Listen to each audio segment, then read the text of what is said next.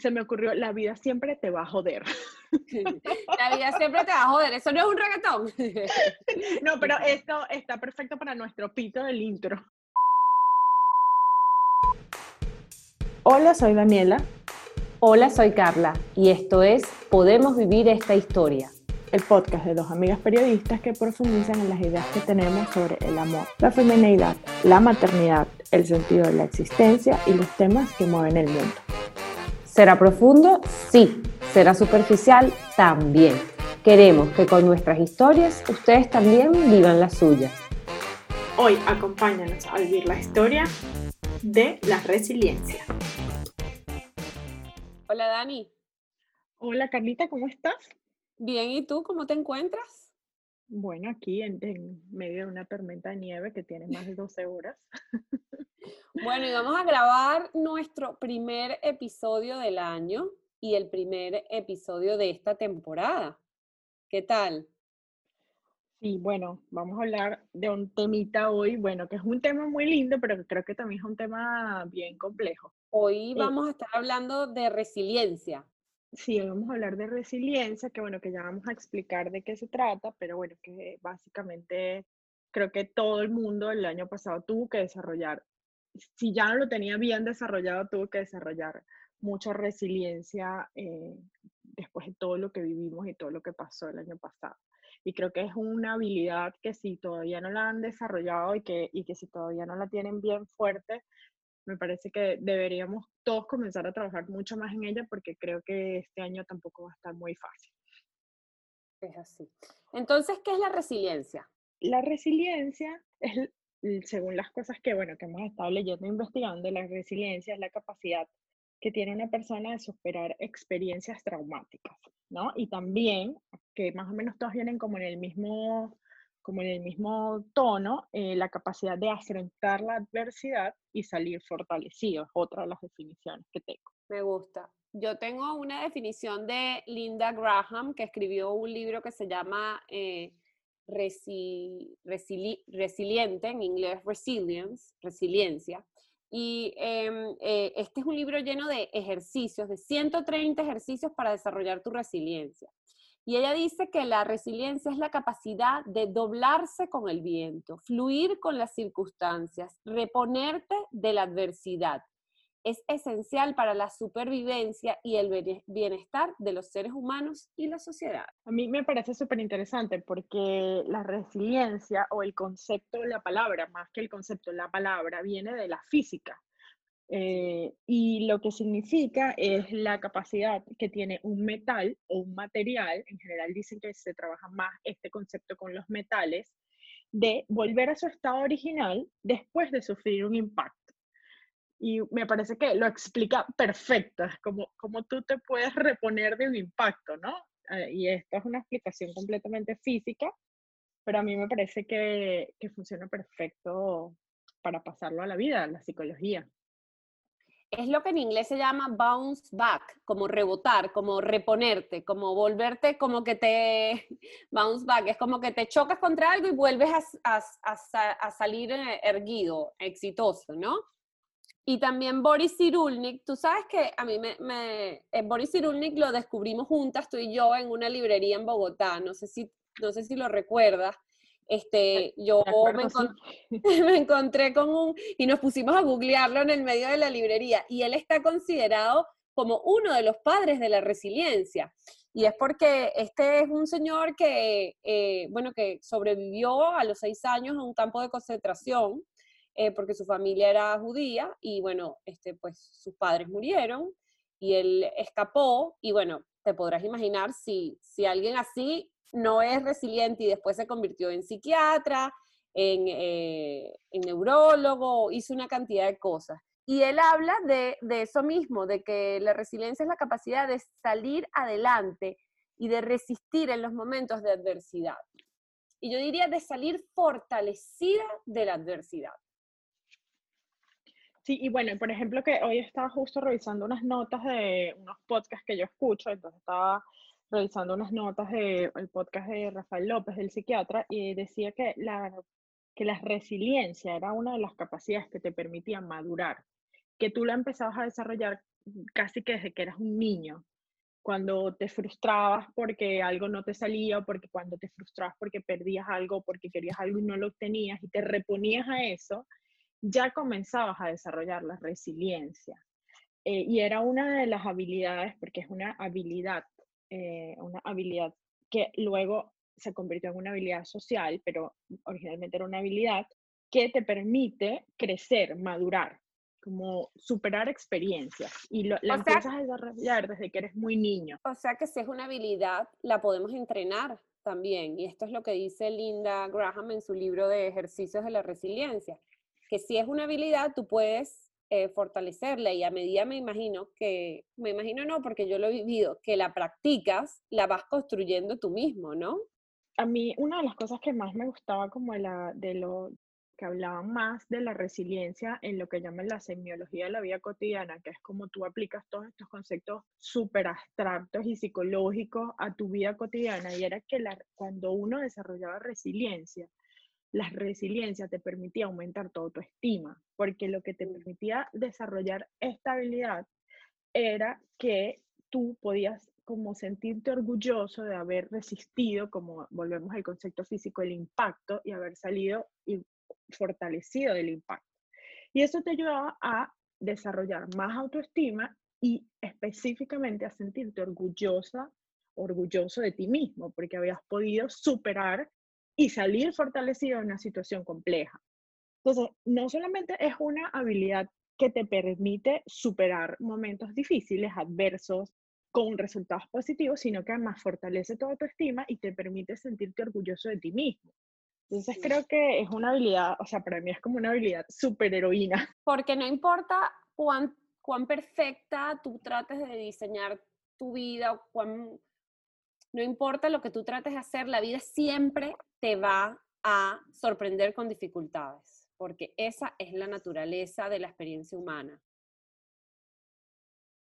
se me ocurrió, la vida siempre te va a joder. La vida siempre te va a joder, eso no es un reggaetón. No, pero esto está perfecto para nuestro pito del intro.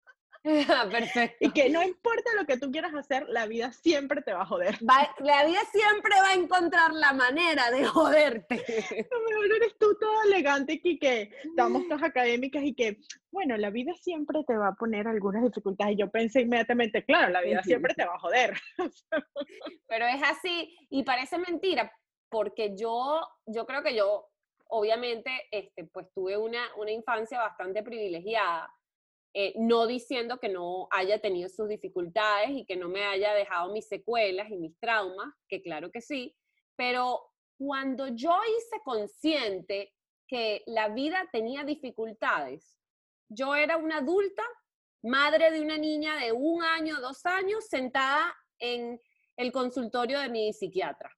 En ese momento yo dije, ah, pero es que yo acabo de darme cuenta que sea, yo pensaba que las dificultades eran como la excepción de la vida, algo que tú tenías que evitar a toda costa, que tu vida tenía que ser perfecta y si algo pasaba, eso era un desperfecto y ya ahí tú no podías seguir disfrutando la vida. Y no había entendido que las dificultades eran parte de la experiencia humana, no es algo que yo pase y yo trato de superar, claro que sí, pero es algo que está ahí. Es tan válido como los momentos de felicidad o alegría, es necesario para el crecimiento.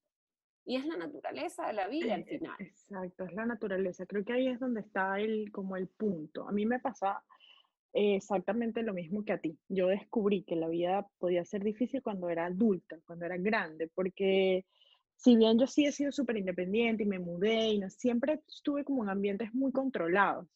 Eh, yo, no sé, mi papá siempre me cuidó mucho, yo, y a, pesar de como que, por ejemplo, de repente no estuve viviendo más con mis papás, no, no, no lo sentí como una, una, una adversidad, sino como que normal, un cambio.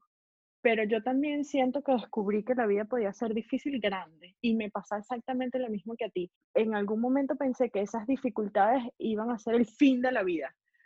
Y, y cuando logré superar sobre todo como la que yo siento que ha sido la, la más difícil para mí, me pasó exactamente eso que comentábamos al principio.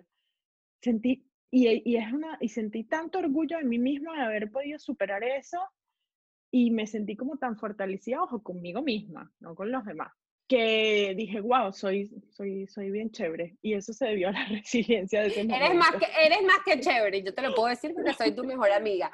Este, yo creo que, yo pensaba que, o sea, yo creía que si uno tenía que como que apartar las dificultades, como si fueran piedras, tal cual, para uno disfrutar la vida. Claro. Y no entendía que yo podía saltar sobre las piedras. Ah, ¿qué tal esa metáfora? Y que podía Ah. lanzar piedritas al mar y que podía jugar con las O piedras. y que le hacer podrías lanzar una piedra a otra gente también. También, eso es muy importante.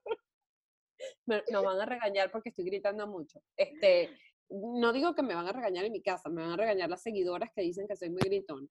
Este, pero eh, sí, también es importante la piedra para lanzársela al que esté fastidiando. Y ahí como que lo conectamos con una cosa que tú y yo siempre hablamos y lo hemos hablado en varios episodios y es como que uno pasa mucho la vida como evitando la incomodidad y atravesar la incomodidad te trae muchos beneficios, porque después que la atraviesas, como todo lo que aprendes y todo lo que descubres y a, a donde llegas contigo misma después de atravesar esa incomodidad, es mucho mejor que el lugar donde estabas antes. Y creo que eso también forma parte de, o sea, ese proceso de atravesar la, la incomodidad y llegar a otro lugar mucho mejor, es, lo haces con resiliencia, porque si no, ¿cómo llegas al otro sitio? Mira, a mí me pasó con, yo descubrí las dificultades, creo que la forma en que se hizo más visible fue con mi tema de los ojos. Yo tengo una hernia en uno de los ojos y no veo por uno de los ojos. Y cuando me dijeron eso, yo creí, o sea, ya uno se va al pensamiento catastrófico, no voy a ver, y después uno empieza a entender, ajá, pero ¿qué es esto? ¿Y cómo puedo? Ajá, pero hay gente que vive con otros tipos de enfermedades. ¿Y qué hay para hacer para esto? Ah, bueno, puedes usar un lente de contacto. Ah, entonces yo voy a poder seguir viendo y voy a poder seguir haciendo una vida normal. Y ahí empiezas a entender que todo el mundo vive con cosas, o para ponernos así súper judeocristianos, cada quien carga, o, o, o católicos, cada quien carga su propia cruz. Cruz. Todo el mundo carga con cosas. Y uno igual puede disfrutar la vida no a pesar de esas cosas, sino con esas cosas, incorporarlo. Y muchas veces incluso las dificultades te dan también un sentido de propósito, ¿no? Dan un sentido a propósito y también creo que muchas veces, y es algo que para mí se convirtió como en una, no sé, como en una cruzada de vida, y es que contar tus dificultades también ayuda a los demás. Eh, y aquí hay una cosa que a mí me pareció muy interesante cuando estaba estudiando para, para hacer el, eh, el podcast, es que hasta los años 70, el concepto de resiliencia se entendía como una habilidad individual, como algo que tú tenías o no tenías, desarrollabas o no desarrollabas, pero era tú contigo mismo.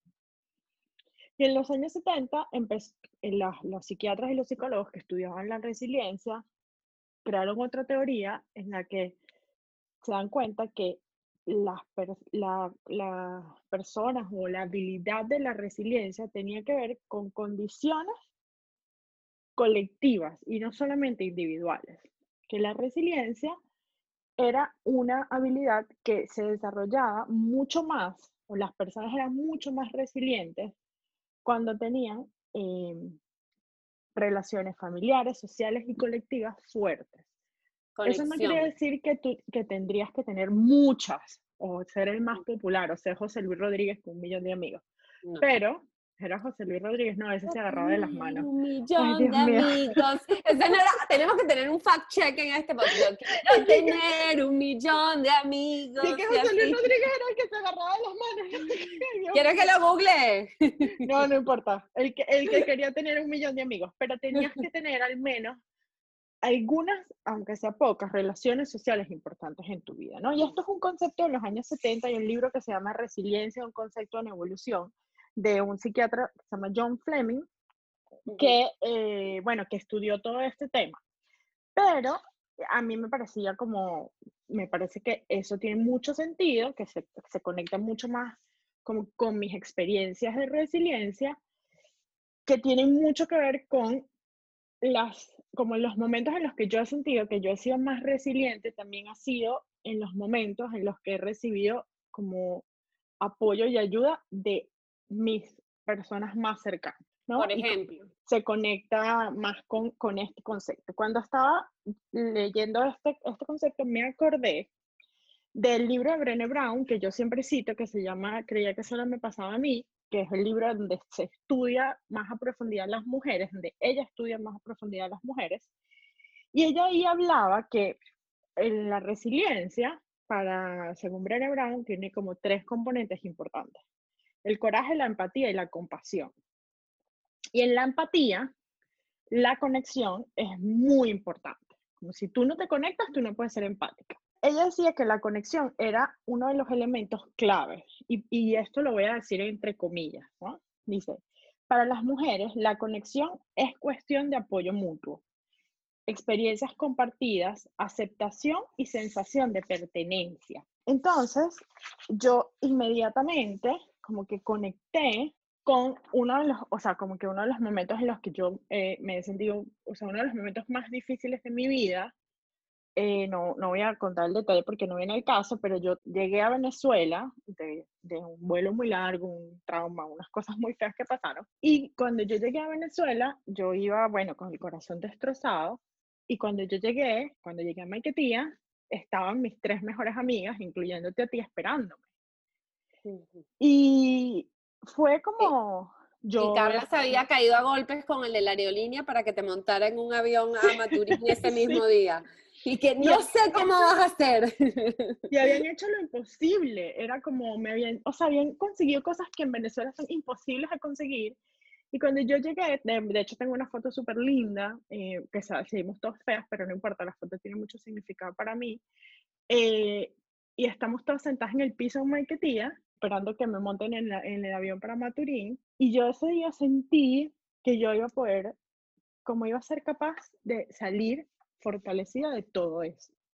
Y gran parte de eso tenía que ver con que yo sentía que tenía el apoyo de la gente que me quería. Yo sentía amor. Y ahí conecté también con algo que dice eh, Brené Brown y dice que una de las cosas más importantes para superar con resiliencia en los momentos difíciles es la, es, es la capacidad que tienes para abrirte con otras personas, para, para contar lo que te pasa y para sentir que las otras personas te pueden ayudar y te pueden entender. Se conecta mucho con el tema de, por ejemplo, los grupos de, de apoyo. Cuando la gente va a grupos de duelo, cuando la gente va a alcohólicos anónimos, tiene que ver con involucrarse con otras personas que están en tu misma situación, que te pueden comprender.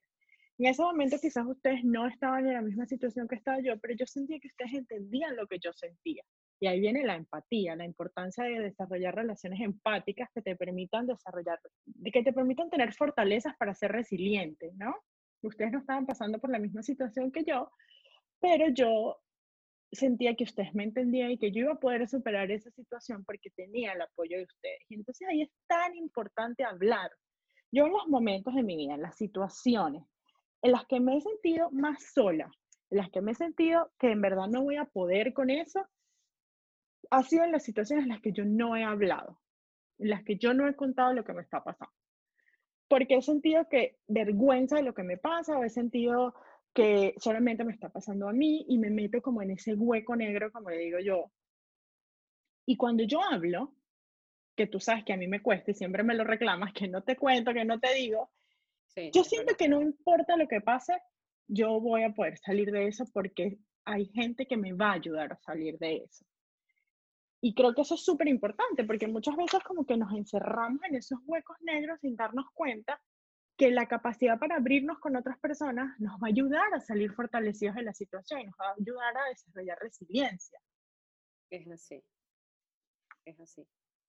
Y yo pienso que eso que tú estás diciendo es importante porque creo que una, uno de los, de, uno de los componentes para ser resiliente, esto que tú estás mencionando, es dejar entrar, o sea, es estar con lo que está ahí, con la, aceptar la situación que me está ocurriendo y dejar entrar lo, lo bueno, de alguna manera. Si tienes gente que te está ayudando, dejarla entrar, porque muchas veces uno se cierra y en, en, en, en, un libro que estaba leyendo, que también se llama Resiliente, que está escrito por Rick Hanson, que fue quien escribió El cerebro de Buda, que es otro de mis libros favoritos, él habla como que te imagines un jardín y entonces en el jardín, ¿qué, ¿qué necesitas tú para el crecimiento del jardín? Tienes que observar lo que está pasando en el jardín, tienes que quitar las hierbas malas y tienes que poner nuevas, nuevas hierbas, tienes que sembrar.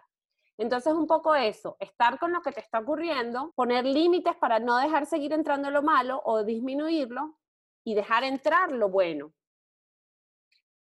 que fue lo que tú hiciste con nosotras, dejándonos ayudarte. Claro, es cuando te logras como conectar y dejar entrar a la gente. Si tú no te hubieras abierto, eh, de repente nosotros no hubiéramos podido ayudarte, porque para, para permitir la ayuda, pues hay que dejarla entrar. Suena bastante básico, pero... No, pero es así, es que es, es, básico, pero no es obvio.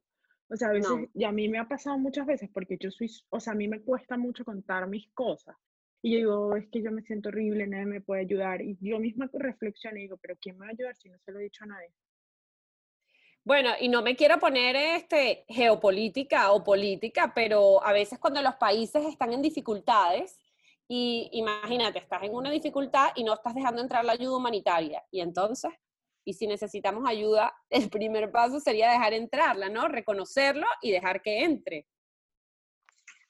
Y es una metáfora de la vida también, o sea, si necesitas ayuda, abre tu frontera, o sea, deja entrar la ayuda, es como, ¿no? Y, y, la ayuda al final, muchas veces creemos que, que nos ayuda y nos hace débiles y que nos ayuda y nos va a hacer mucho más fuerte, porque volvemos al principio del concepto.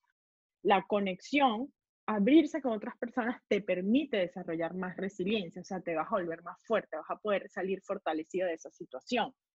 Y yo no sé por qué uno tiene como la épica de que uno tiene que, como el, el Superman, el superhéroe, solamente una sola persona, ¿no? ¿Qué es eso? Deberíamos como, como volvemos a abandonar la épica. Esta es otra cruzada para que se abandone esta épica de, del superhéroe, que todo lo el que lo puede todo solo. Porque no, o sea, la vida acompañada es mucho mejor y ni siquiera estoy hablando de una pareja. Si tienes pareja, chévere, pero a mí, o sea, creo que los amigos son gente demasiado importante. Tú si tienes una buena relación con tu familia, la familia te puede ayudar. Yo no sé por qué tenemos como eso, sobre todo las mujeres, que tenemos mucho eso en la cabeza. Que, bueno, los hombres también, la verdad es que los hombres la sufren de otra forma. Tendría que defenderlo desde ese punto de vista, porque... También es un poco lo que venimos haciendo, y valga la cuña, con nuestro grupo de Telegram, ¿no? O sea, eh, hablar, tenemos un día de interacción en la que eh, nuestras escuchas, nuestras seguidoras, ponemos un tema y vamos hablando, ¿no? Y entre todas vamos eh, escuchando, bueno, leyendo y dándonos ánimo. Eh, y eso es romper un poco esta idea de que, de que yo tengo que poder con todo. Que creo que es una idea como un poquito retrógrada y creo que uno creció escuchando esto como tú naciste solo, pues solo. Y es mentira, no naciste solo. No es verdad. Empezando porque naces de otra persona. ¿Naciste solo en qué sentido? Te trajo otra persona.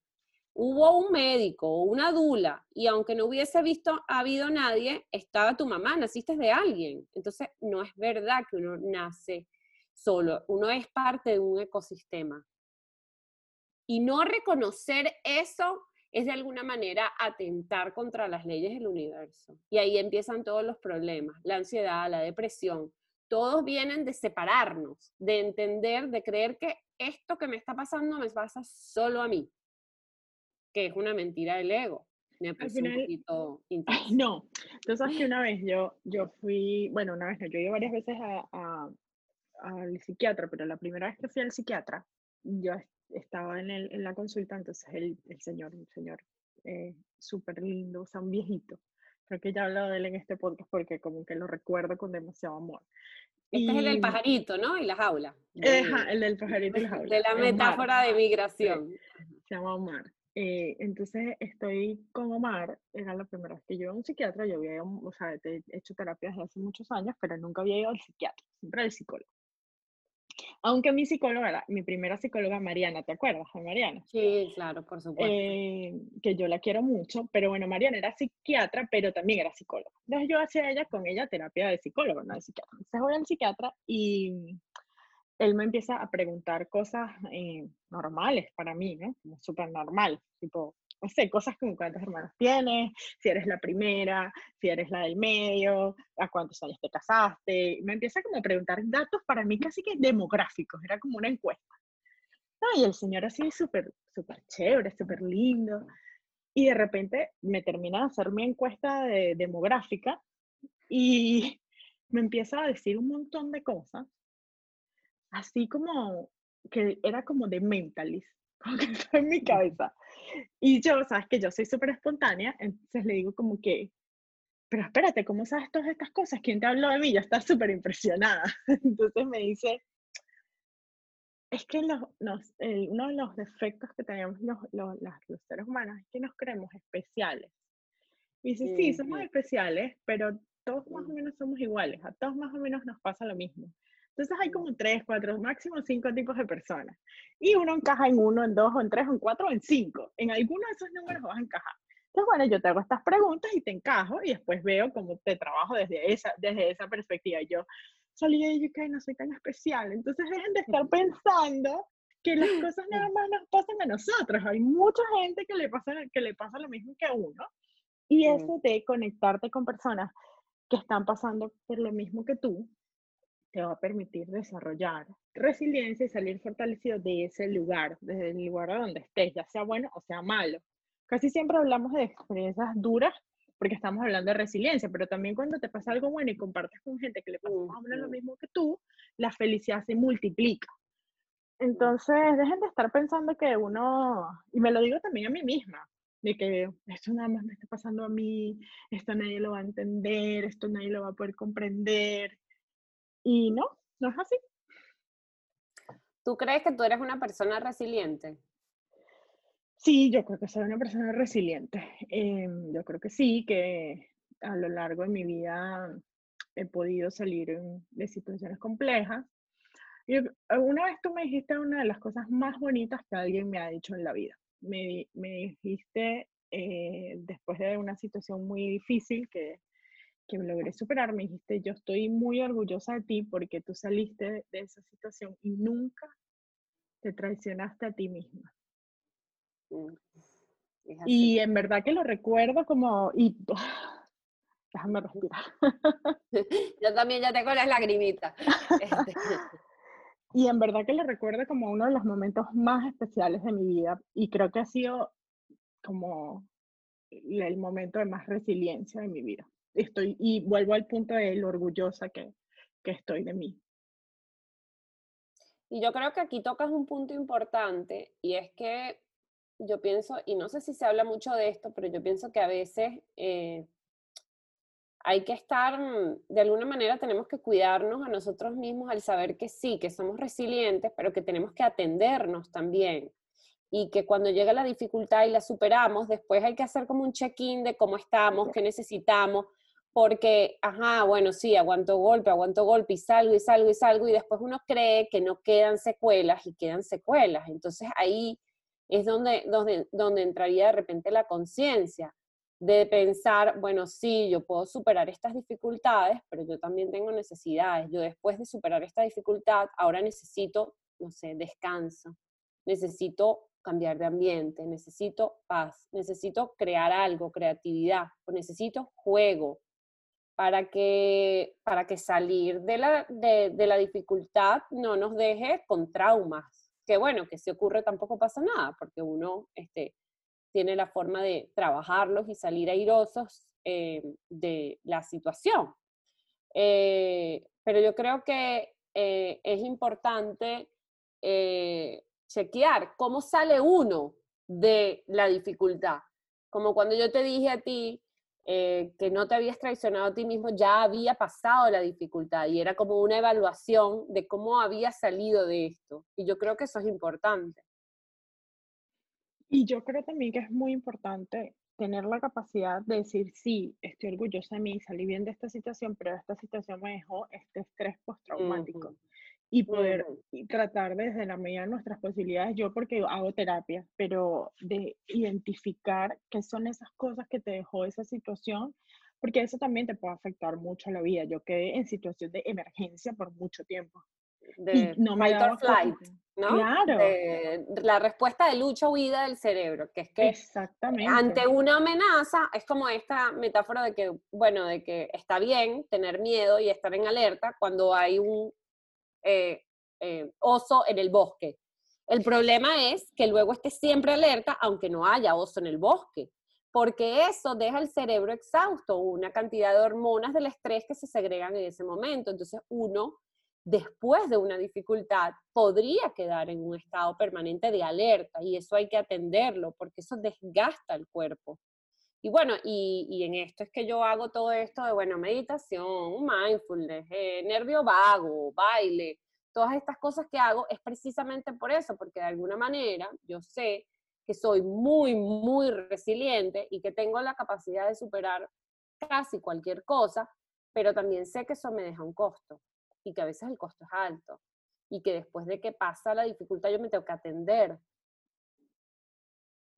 Eso es súper importante porque volvemos al punto de no somos superhéroes. Ok, sí, pudimos, paramos el auto como el carro como Superman, buenísimo, con una sola mano, pero ajá, y después te duele la mano, no te duele, te fracturaste el brazo, ¿qué te pasó? O sea, es como que no, no necesidad, pues también como que podemos pedir ayuda y, y yo siento que de lo que yo más aprendí eh, o de lo que yo más aprendí como esas situaciones complejas eh, ha sido en pedir ayuda, en buscar ayuda. Y yo, eh, o sea, yo cuando me siento súper mal, yo llamo, no importa la hora que llame y a quien llame. Yo me acuerdo que yo llamaba que a mi hermana a, las a mis 10 de la mañana, que eran como sus 3 de la mañana, y la despertaba. Yo necesito hablar con alguien, lo siento, no, párate. O sea, bueno, es tu hermana, le toca. Y a mí también. Y no, y sí, llamé, fui, busqué y pedí ayuda y conté y lo repetí 50 veces. Y ahorita me estoy acordando de un cuento que, de, que es uno de mis libros favoritos, que se llama Las, Las Mujeres de Ojos Grandes, el cuento de la tía Daniela.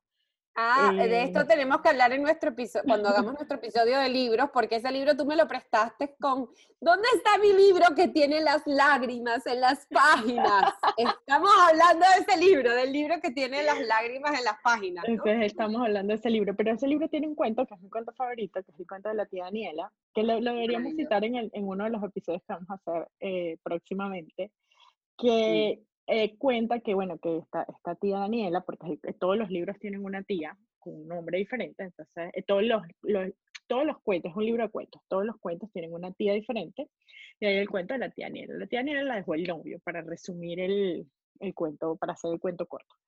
Y la tía Daniela, eh, la, la mamá de la tía Daniela le contrató, como decir, una, dama de compañía para que la acompañara a llorar al novio este desgraciado que la había dejado. Qué buen invento, yo quiero eso, quiero alguien que yo Pero la tía Daniela no hablaba, solo lloraba, lloraba, lloraba, lloraba sin hablar. Y esta muchacha que le contrata a su mamá, porque la tía Daniela era como la alcurnia, eh, la empieza como a interrogar y le hablaba sin parar, sin parar, sin parar, para que ella eh, hablara. Entonces ella, lo, eh, la dama de compañía logra que la tía Daniela hable y ella le, y ella le decía, ok, ahora vamos a hablar todo el día, todos los días, del desgraciado. Entonces la tía Daniela hablaba todo el día, todos los días del desgraciado, lloraba, bla, bla, bla, bla, bla, bla, bla, Y un día la tía Daniela se despierta y le dice a su dama de compañía, que está al lado de ella, dormían juntas, le dice, fulanita, anoche vino el mengano. La, la muchacha le dice, ¿y qué hiciste? Le dije que se fuera. Y, le, y ella, ¿Y, cómo? ¿Por qué? Y dice que hablé tanto de él que me fastidié. qué buena historia. Tal cual. Entonces hay que hablar. Yo, yo, hablen hasta que se fastidien de eso. Escribir, escribir, hablar, gritar, bailar por las calles gritando. Eh, hay que dejar salir. Hay que dejar entrar, pero también hay que dejar salir. Pero yo creo que es súper importante como eh, también hablar sobre, más allá, bueno, que sí, que hemos sido resilientes durante nuestra vida y las cosas que nos han pasado, de cómo podemos aplicar eso a, a, hoy, a, lo que nos está pasando hoy, porque no fue solo el 2020, ¿no? Eh, nosotros aquí nos acaban de hacer lockdown otra vez y, y creo que es lo que va a venir eh, para, para, todos los países, ¿no? Por lo menos en el corto plazo. Entonces, bueno, ¿cómo podemos, eh, cómo crees tú que podamos trabajar eso? Pues porque definitivamente esta situación, aunque se nos hizo normal, no es normal y, y es una situación que nos trae mucho estrés y mucho miedo. Eh, ¿Cómo crees que podemos? para mí hay dos cosas importantes y las mencionaba antes. Y una es el, el significado o el propósito. ¿Qué le puedo buscar yo a esto? Que ¿Para qué es esto? Es, más, es esto que dicen de que en lugar de preguntarte por qué, por qué a mí, por qué a yo, por qué en este momento, preguntarte para qué. Porque el para qué le da un sentido. Esa es una cosa. Y la otra, yo pienso que es el altruismo, que va ligado al propósito, que es como no solamente pensar en ti, sino pensar en tu comunidad. Una de las formas de sanar es a través del altruismo, de ayudar a otros que estuvieron en, tu misma situación. Y esto suele ocurrir bastante con las víctimas de abusos o, o que han superado traumas, que una de las formas de bueno, y es lo que es el, arquetipo del sanador herido, que es que, bueno, tú lo viviste, tú lo pasaste y ahora estás ayudando a otro. Y de alguna manera, pienso que es lo que has hecho tú con Project Glam y lo que he hecho yo con Agobios de Madre. Somos dos sanadoras heridas que estamos ahora eh, ayudando a sanar a otros desde trincheras diferentes, ni tan diferentes.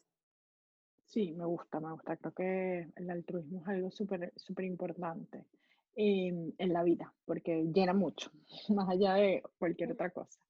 Eh, yo creo que para mí, em, creo que es súper importante como que en este momento busquemos como espacios como propios para, como para lo que siempre hablamos como el joy, como para en esta situación tan compleja buscar eh, el joy, ¿no? Alegría. Como alegría. Dicha, dicha. Sí, como vitalidad, como cosas que te conecten con, con, con, la, con la alegría, con la vitalidad, con la dicha, porque está, es muy escaso.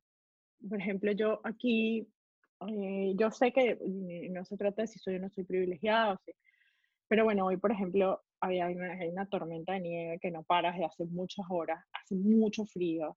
Em, pues tenemos lockdown, yo, no, yo no pude ver a nadie en las navidades, o sea, tengo un año encerrada en un país súper lejos, em, tuve que ir al supermercado porque no tenía comida y fui manejando bajo la nieve, o sea, era como una situación súper adversa y cuando llegué aquí dije, bueno, yo necesito bailar reggaetón o hacer algo o poner el vallenato a todo volumen, a ver si sean los audífonos, pero eh, como que yo necesito, como que sí, yo lo puedo hacer, yo manejo bajo la nieve, no pasa nada, me pongo mis botas de nieve, no me caigo, eh, me pongo, sabes, como que yo lo hago, no pasa nada, pero después te queda como la tristeza de, wow, mira, esto es difícil, y cuánto tiempo vamos a estar encerrados, y, y cuánto más frío va a haber, y cuántas más tormentas de nieve vienen. Em, y es como que, bueno, hay como, me, como hago el switch a, a lo otro, ¿no? Porque la vida no puede ser solamente preocuparte, preocuparte, como dices tú, el golpe, el golpe, el golpe. Entonces yo sí creo que tenemos que como que en este momento parte de desarrollar resiliencia es eh, buscar momentos de alegría en la vida, así sean muy chiquitos, así sean tomarse un, un, café, un té, lo que te quieras tomar, o caliente, o una sopa, o lo que sea. Y, y por eso, y por eso es que yo me inscribí en un curso de merengue caraqueño y calipso. Porque, porque me quiero conectar con la alegría y además me quiero conectar con mis raíces venezolanas y con mis raíces caribeñas. Y también por eso mismo fue que eh, la semana pasada, a mis 40 años de edad, eh, tuve mi primera clase de surf de la vida y nunca en la vida, ni de niña, yo me había montado en una tabla, jamás.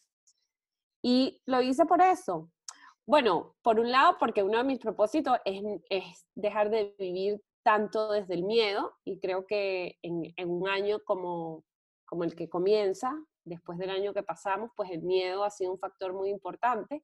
Y con la alegría, yo salí de ese, de ese agua, de ese mar, como si me hubiesen, como si me hubiesen inyectado energía. O sea, yo sentí un subidón. Claro, la adrenalina, Obviamente, yo dije, ah, pero por eso es que la gente hace esto. Ya yo lo entiendo y por eso es que esto se convierte de alguna manera en una adicción, porque es esa, y la gente que de repente le gusta hacer ejercicio, eso es lo que siente, ¿no? Este, este subidón de hormonas. Entonces, por eso es que yo he hecho estas cosas, para conectarme eh, con, la, con la alegría. Y yo también creo que aquí hay algo importante, y es cuando, cuando uno está agobiado como por, por las cosas grandes, los, las grandes dilemas o las grandes angustias, y qué va a pasar este año, y qué ¿Y cómo vamos a hacer? ¿Y qué va a pasar si los niños no vuelven al colegio? ¿Y qué va a pasar si no salimos? ¿Y qué va a pasar? ¿Y cuándo van a descubrir la vacuna? ¿Y cuándo van a...? Y después, ¿y si no? Ir a lo pequeñito. Esas son cosas todas demasiado grandes. Y de repente ir a lo, a lo, a lo, a lo concreto. Hay una, hay una, una herramienta de, de mindfulness que viene de la química, que se llama titration. No sé la, la, la, traducción en español, que básicamente es que cuando tú estás meditando y estás haciendo ejercicios de mindfulness y te, encuentras en tu cuerpo con una sensación incómoda, tú vas rápidamente a una sensación que te dé comodidad, como por ejemplo las manos encima de tus piernas, tu espalda en el asiento, algo, tus pies en el piso, algo que te devuelva la comodidad. Y muchas veces cuando yo estoy en mi vida cotidiana y estoy agobiada por estas grandes cosas, yo busco lo pequeñito, la risa de mis hijos, eh, el olor de la lavanda que acabo de poner en el, en el, en el de gracias, en el difusor. Lo pequeño, volver a lo y a las sensaciones, al viento en la cara, a lo concreto. Eso me parece que ayuda mucho. Como los pequeños placeres. Y además creo que hay una cosa importante en lo que estás diciendo, y es que cuando tú dices, bueno, y si los niños vuelven a la escuela o no vuelven, y si el coronavirus se acaba o no se acaba, si la vacuna, y si, y si, son cosas que no puedes controlar tú.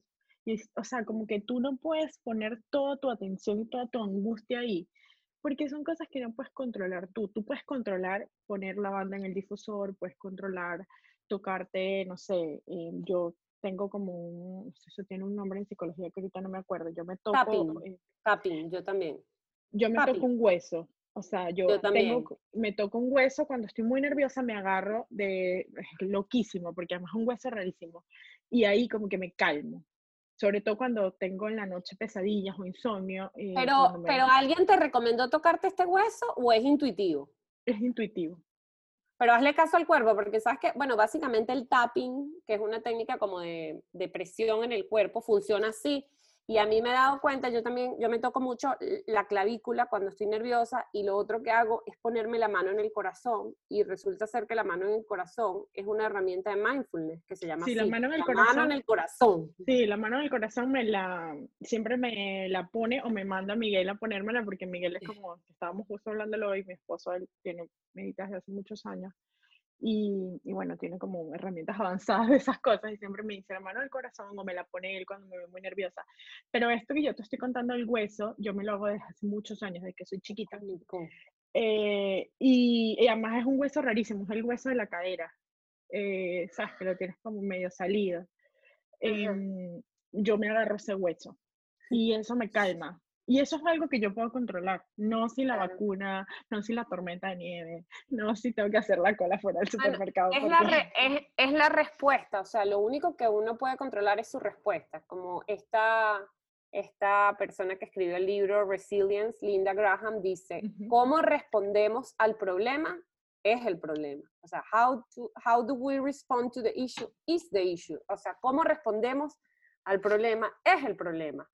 Porque realmente sobre lo que tenemos control, ¿sobre qué es? Sobre nuestra respuesta. Eh, eh, sí, exactamente, es lo único, agarrarse el hueso, como digo yo.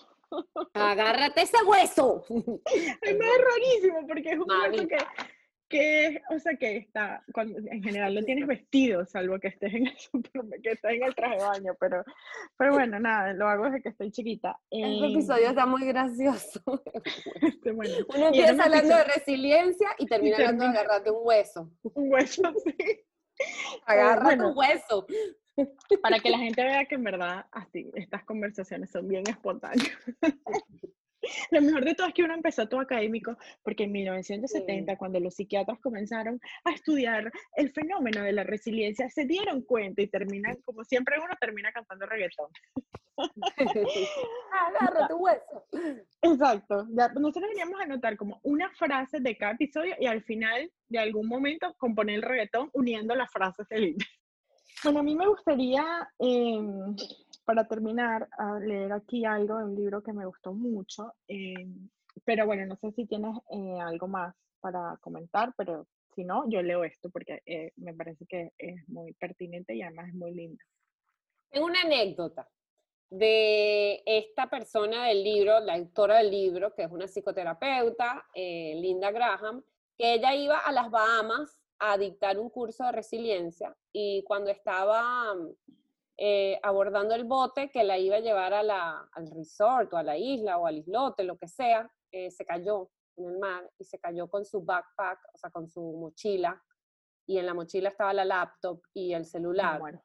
y a mí me da, horrible, y a mí me da, entonces ella dice como que es bien interesante porque ella te camina por todo lo que pasó en ese momento y dice, lo primero que pensé fue, estoy viva porque se cayó en aguas profundas, o sea, se cayó como que al mar, y la sacaron de ahí, bueno, no que sé qué tan profundas serían, pero entonces ya lo primero es, estoy viva, porque me he podido pegar, me he podido lesionar, me he podido, ok, y después de que dijo estoy viva, empezó, perdí la computadora, perdí la, no sé qué cosa. Entonces imagínate que tú vayas a dar un taller de resiliencia mm. y de alguna manera la la vida misma te pone a probar tu propia resiliencia. Entonces ella dice que algo que fue fundamental fue la comunidad, o sea, los que la fueron a buscar, vamos, llegó al resort y le dijeron, aquí tenés todas nuestras computadoras, puedes usar la computadora, puedes hacer esto. Y ella dijo, mira, ¿sabes qué? Si esto pasó, conectarme a una computadora donde no voy a tener los recursos que tenía la mía, eso me va a causar mucha angustia. Yo voy a trabajar con lo que tengo aquí. Porque también para algo, y ahí es donde entra la confianza en uno mismo, para algo tengo yo estudiando la resiliencia por tantos años, voy a trabajar con la que ya yo sé. Y bueno, nada, salió, salió ahí, eh, salió triunfante de su situación. Y quería contar la anécdota porque me parece que, bueno, alguien que vaya, que es maestro en resiliencia y le pase eso. Entonces, yo creo que nadie está exento de este tipo de, de, de cosas. Esto no sucede a todos. Sí, no, es que era lo que hablábamos al principio cuando estábamos serias. Este, que la, o sea, como que la vida es eso también. No la vida es caerte al mar y que, y como, y ahí volvemos a todo lo que venimos hablando de la importancia del colectivo, cómo la ayuda, cómo la buscan, cómo la gente eh, viene y le dice, no te preocupes, vamos entre todos te vamos a ayudar, aquí está mi computadora, y capaz si ella hubiese estado sola o no, nadie se da cuenta que se cae, se ahoga, nadie la ayuda y, bueno, se muere, y se acabó. Common Humanity, que es uno de los elementos de la compasión, Common Humanity, como entender que lo que te pasa a ti no solo te pasa a ti, sino que esto le pasa a todo el mundo y que necesitas de las otras personas para poder eh, sobrepasarlo.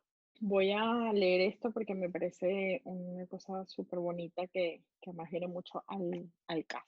Esto lo escribe Brené Brown. Dice, se ha dicho que la verdadera libertad consiste en dejar libre a los demás. En el espíritu de tan poderosa definición, mi mayor esperanza es que superemos nuestras diferencias y nuestras vergüenzas y consigamos compartir nuestras historias para, para conectar con quienes necesitan oír, no estás sola. Qué lindo. Bueno. No estamos solas, Dani. te quiero. Si te gustó este podcast, compártelo, coméntanos y suscríbete, y así podrás ver cómo termina esta historia.